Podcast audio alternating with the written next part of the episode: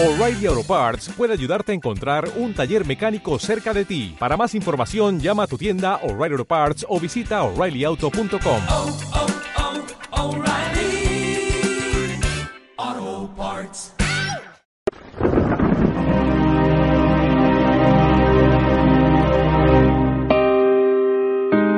En aquella ocasión se presentaron algunos a contar a Jesús lo de los Galileos, cuya sangre vertió Pilato con la de los sacrificios que ofrecían. Jesús les contestó, ¿pensáis que esos Galileos eran más pecadores que los demás Galileos porque acabaron así? Os digo que no. Y si no os convertís, todos pereceréis lo mismo. Y aquellos dieciocho que murieron aplastados por la torre de Siloé, ¿pensáis que eran más culpables que los demás habitantes de Jerusalén? Os digo que no. Y si no os convertís, todos pereceréis de la misma manera. Y les dijo esta parábola. Uno tenía una higuera plantada en su viña. Fue a buscar fruto en ella y no lo encontró. Dijo entonces al viñador, ya ves, tres años llevo viniendo a buscar fruto en esta higuera y no lo encuentro, córtala. ¿Para qué va a ocupar terreno en balde? Pero el viñador le contestó, Señor, déjala todavía este año, yo cavaré alrededor y le echaré estiércol, a ver si da fruto, y si no, el año que viene la cortarás. Palabra del Señor. Gloria a ti, Señor Jesús. Empecemos por la primera parte de este Evangelio. Había en Israel un pensamiento bastante extendido, según el cual cuando una persona sufría, Dios le estaba castigando. Cuando una persona tenía éxito, Dios le estaba bendiciendo. Es decir, eh, las cosas buenas significaba que esa persona estaba siendo querida por Dios, las cosas malas significaba que esa persona estaba siendo maldecida por Dios. A continuación se llegaba a una conclusión, como Dios no es caprichoso, eh, ese castigo, esa maldición divina se debe a que ha hecho algo malo. Y esa bendición divina, ese éxito, se debe a que ha hecho algo bueno. Lo que ha hecho malo puede ser evidente o puede estar escondido, pero algo malo ha hecho. Esto es lo que está en el fondo del libro de Job. Job es bueno, le van las cosas mal, eh, empieza a venir las desgracias eh, que le suceden y los que le rodean dicen algo malo has cometido, porque si no Dios no te castigaría de este modo. Y esto que estaba, repito, muy extendido, este pensamiento en el pueblo de Israel, esto también está un poco entre nosotros. Y de hecho yo creo que está mucho en algunas eh, comunidades eclesiales, como por ejemplo los puritanos, eh, calvinistas o eh, su, sus variaciones en Estados Unidos, como son los presbiterianos. El éxito, señal de bendición. El fracaso, señal de maldición. Claro, con, este criterio es evidente que Jesucristo en la cruz fue un maldito. Por eso entraron en crisis, en parte, por eso entraron en crisis sus discípulos. Cristo en la cruz, un maldito. Cristo que hace milagros, un bendito. ¿Cómo se puede pasar de ser un bendito a un maldito? Yo creo que tenemos que ver las cosas de otra manera. Las cosas tenemos que verlas como las ve Jesús, como nos enseña Jesús a verlas.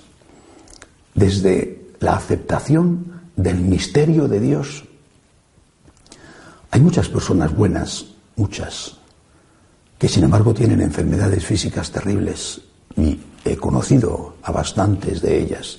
Y hay personas malas que han hecho mucho daño y que siguen haciendo mucho daño y que sin embargo tienen unas eh, condiciones de vida, fruto a veces de su propio mal, porque han robado, por ejemplo, incluso unas condiciones de salud envidiables.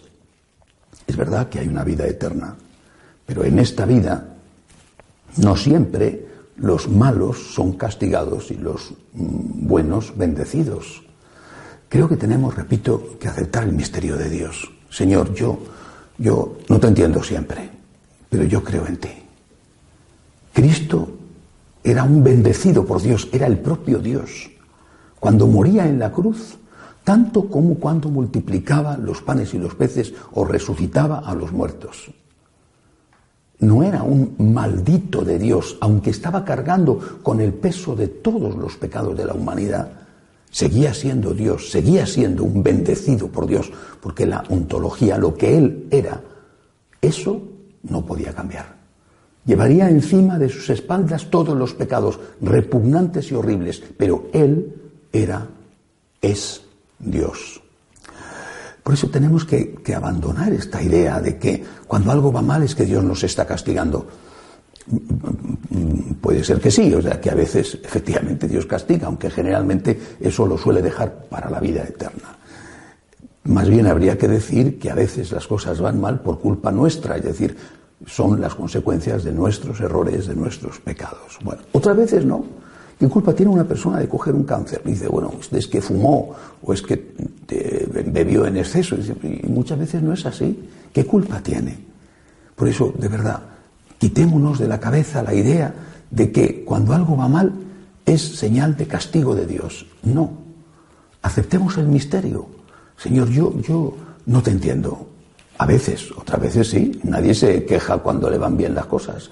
Nadie dice, Señor, ¿por qué me ocurre esto? Entro en crisis de fe, porque me ha tocado la lotería, porque tengo un trabajo maravilloso, porque nadie entra en crisis de fe por eso. Eh, bueno, y sin embargo, después a la larga, el éxito es más peligroso para la fe que las desgracias y el fracaso. Aceptemos el misterio, Señor, yo no te entiendo. No te entiendo, por lo menos a veces, pero yo creo en ti, yo creo en tu amor y en tu misericordia. Y me uno a ti en esta cruz que tú misteriosamente sin entenderlo, sin saber por qué, me estás pidiendo que lleve. Ayúdame a llevarla, a no traicionarte, a no renegar de ella, porque renegar de ella sería renegar de ti.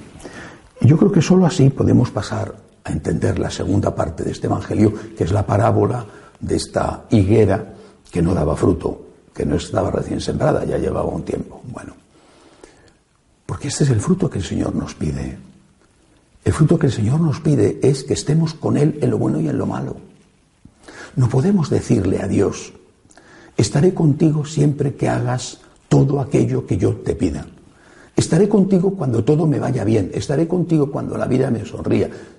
Y entonces, cuando empieces a hacerte mayor, cuando empieces a tener achaques de salud, cuando se muera un familiar, cuando eh, tengas un problema económico, ¿te vas a alejar de Dios? ¿Qué tipo de relación es esa? Imagínate con una persona, cualquier persona, ¿no? estás, pues, por ejemplo, enamorado o enamorada, o un amigo, ¿no?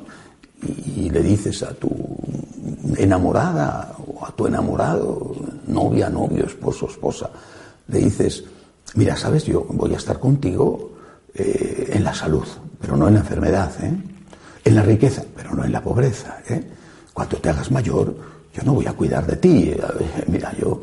Eh, eso es amor. Eso es amistad. Yo estaré contigo si eres bueno, si eres perfecto, si eres... Y si tienes un problema o tienes un fallo, ya, yo, ya no te conozco, ya no quiero saber nada de ti. Eso es amistad. Es decir, aprendamos a dar el fruto de la fidelidad a Dios en lo bueno y en lo malo.